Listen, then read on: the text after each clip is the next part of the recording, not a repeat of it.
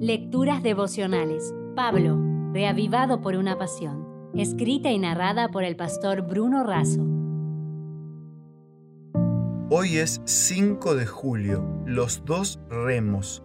En Efesios 1, 15 y 16 leemos, Por esta causa también yo, habiendo oído de vuestra fe en el Señor Jesús y de vuestro amor para con todos los santos, no ceso de dar gracias por vosotros, haciendo memoria de vosotros en mis oraciones. Detrás de las incansables energías de Pablo como apóstol, misionero, pastor y teólogo, hubo una extraordinaria vida de oración. Pablo inició su ministerio orando y lo terminó orando. Su experiencia cristiana era esencialmente un acto de oración. Para él, la oración y la misión siempre van juntas. Así lo detalla el pastor Gabriel Cesano en la revista Adventista de noviembre de 2019. La oración como un reconocimiento al soberano Dios. Para Pablo era imposible concebir cualquier actividad humana separados de Dios, porque todas las cosas son de Él, por Él y para Él. La oración como una respuesta de la criatura. Para Pablo establecía una permanente vía de comunicación con Dios. La oración como acción de gracias por la salvación. Pablo se siente tan indigno de la salvación. Se considera el primero de los pecadores que su vida es una continua oración. Por eso él dijo, orad sin cesar. La oración como aliado indispensable para el servicio. Para Pablo, la oración era esencial para la evangelización.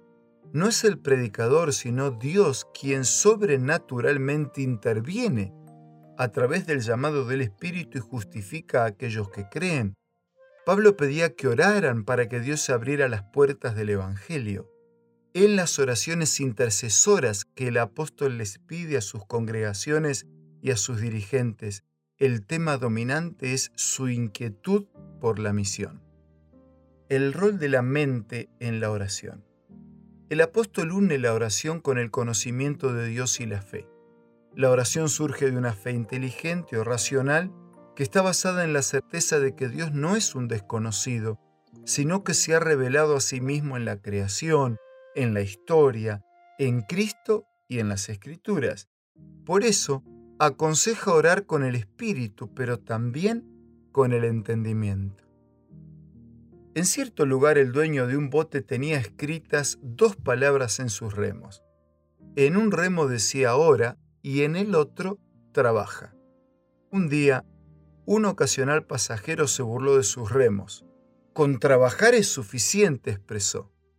Entonces el botero empezó a usar solo un remo Luego de dar vueltas en círculos sin llegar a ningún lado, el pasajero comprendió la lección. Y orando para que nosotros también aprendamos la lección, me despido con un abrazo y esta frase final. Pablo vivió y enseñó a vivir remando con los dos remos.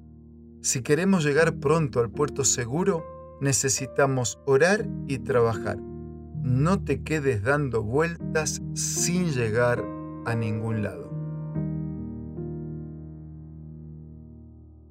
Si desea obtener más materiales como este, ingrese a editorialaces.com.